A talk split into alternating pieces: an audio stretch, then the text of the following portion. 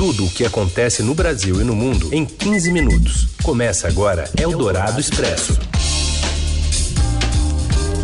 Olá, olá, seja muito bem-vindo, bem-vinda. Começa aqui o Eldorado Expresso, reunindo as notícias mais importantes do dia e na hora do seu almoço. E você pode acompanhar no FM 107,3 da Eldorado, mas também em formato de podcast, parceria da Eldorado com o Estadão. Eu sou a Carolina Ercolim, comigo Raíssen Abac e os destaques desta segunda-feira, dia 2 de novembro. O Instituto Médico Legal do Rio revela que o ator Tom Veiga, intérprete do Louro José, morreu em decorrência de um AVC causado por um aneurisma cerebral. Atrás nas pesquisas na véspera da eleição americana, o presidente Donald Trump ameaça ir à justiça amanhã mesmo para contestar o resultado em caso de derrota. E ainda as visitas aos cemitérios após sete meses de restrições e a previsão da Fundação Oswaldo Cruz para a vacinação contra a Covid. É o Dourado Expresso. Tudo o que acontece no Brasil e no mundo em 15 minutos. E a gente vai direto para Washington conversar com a correspondente do Estadão, Beatriz Bula. Bia, obrigada por estar aqui. Boa tarde. Conta pra gente um pouquinho, antes de falar exatamente do que Trump andou dizendo nesta segunda, sobre as relações entre Brasil e Estados Unidos caso Joe Biden venda, é, vença a eleição. Oi, Carol. Oi, Heisen. Boa tarde. É, o governo Bolsonaro tem tentado fazer um, abrir canais aí com os democratas da campanha do Joe Biden é, para eventualmente abrir diálogo.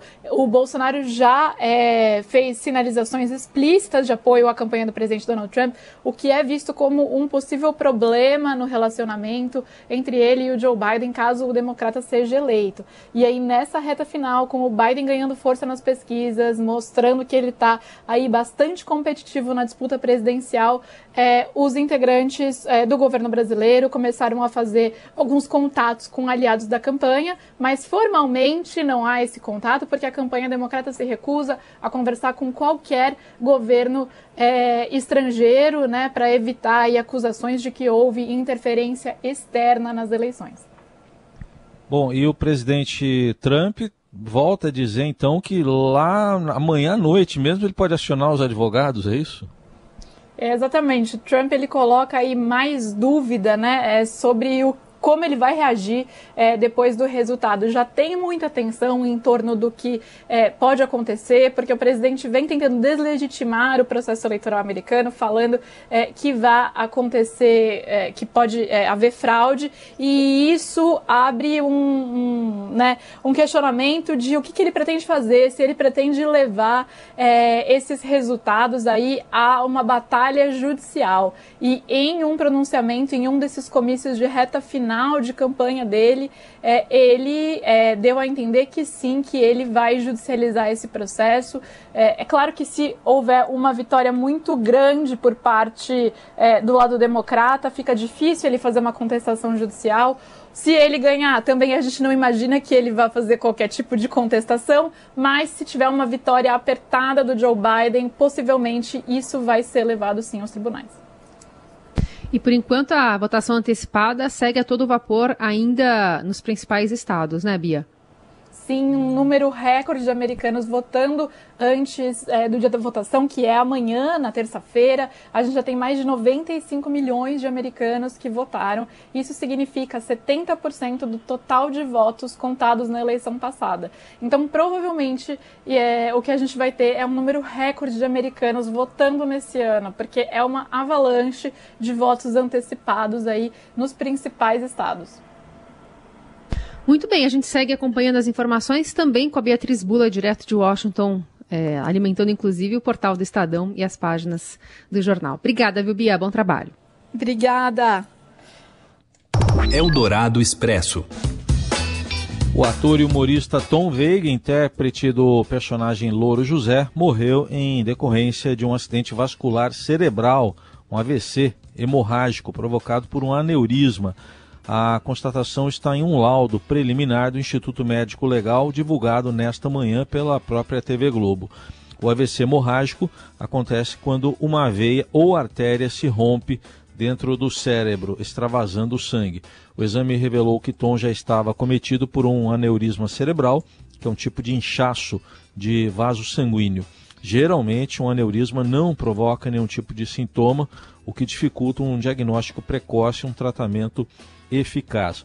Tom Veiga, de 47 anos, foi encontrado morto na tarde de domingo na casa dele, na Barra da Tijuca, no Rio de Janeiro. A família informou hoje que o velório será restrito à família, amanhã mesmo no Rio de Janeiro, e o sepultamento será na quarta-feira em São Paulo. O laudo foi divulgado durante a transmissão ao vivo do programa Mais Você, cuja edição de hoje foi totalmente dedicada a homenagear Tom Veiga e o Louro José. Ana Maria Braga, muito emocionada, apresentou o programa da bancada onde se posicionavam o ator e o personagem todas as manhãs. E a equipe do programa trabalhou com uma foto de Tom Veiga colada no peito. Eldorado Expresso. Famílias e que perderam parentes eh, pela Covid-19 durante a pandemia encontram neste dia de finados a primeira oportunidade para se despedir e prestar homenagens às vítimas. Foi autorizada pelo governo do estado, com aval da prefeitura, a visitação aos cemitérios após quase sete meses de restrições. Durante a pandemia, os enterros aconteceram com o caixão lacrado e os velórios tiveram sua duração limitada a uma hora, para no máximo 10 pessoas. Os cuidados de prevenção mudaram a paisagem nos cemitérios. A entrada no Araçá, por exemplo, os funcionários faziam a medição da temperatura, frascos de álcool em gel foram oferecidos na entrada da Avenida Doutor Arnaldo e os bebedouros estavam lacrados. No cemitério da Consolação, também na zona oeste da capital paulista, as missas estão sendo realizadas com cadeiras bastante espaçadas, com metade da capacidade habitual. Você ouve Eldorado Expresso. Seguimos com as principais notícias desta segunda-feira, 2 de novembro, feriado de finados. A presidente da Fundação Oswaldo Cruz, Nízia Trindade, disse acreditar que a vacinação contra a Covid-19 no Brasil, com formulação da Universidade de Oxford e da farmacêutica AstraZeneca, comece até março Nízia explicou que espera iniciar a produção já em janeiro ou em fevereiro e que a Agência Nacional de Vigilância Sanitária vai acompanhar todo o processo. A presidente da Fiocruz esteve nesta segunda-feira em uma missa no cemitério da Penitência, no Caju, no Rio, de, no Rio de Janeiro. A cerimônia, conduzida pelo cardeal arcebispo do Rio, Dom Orani Tempesta, homenageou os cientistas. É bom lembrar que por enquanto não tem nenhuma vacina ainda autorizada pela Anvisa, nem a de Oxford, na parceria do governo federal, nem a Sinovac, parceria do laboratório chinês eh, Sinovac, né, a Coronavac, com o governo paulista.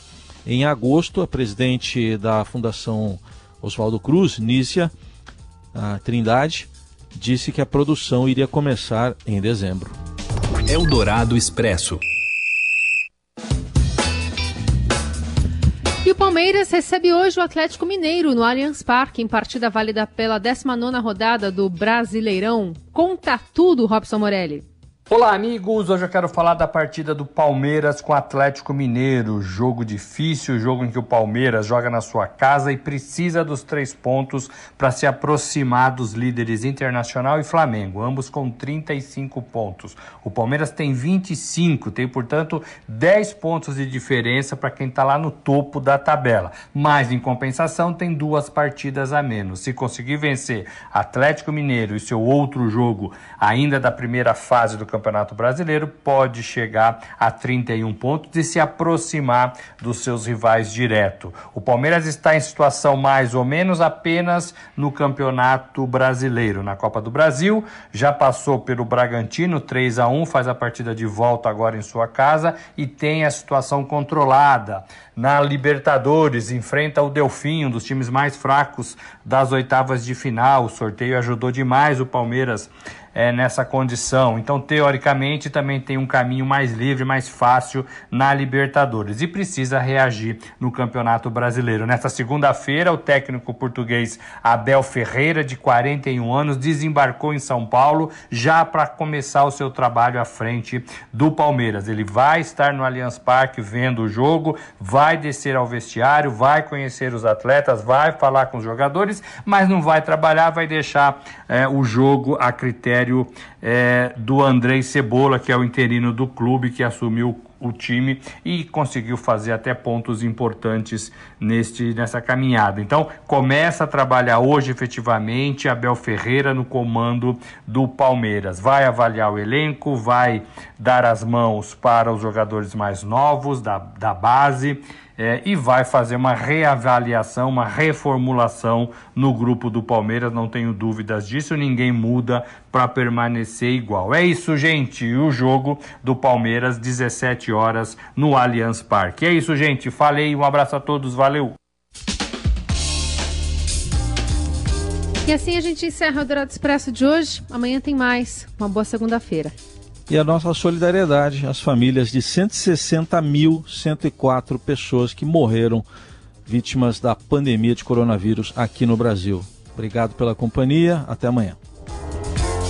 Você ouviu Eldorado Expresso tudo o que acontece no Brasil e no mundo em 15 minutos.